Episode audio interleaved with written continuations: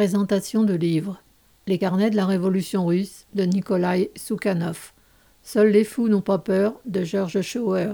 Sur les piquets de grève, les femmes dans la grande grève des mines de l'Arizona de 1983 de Barbara Kingsolver.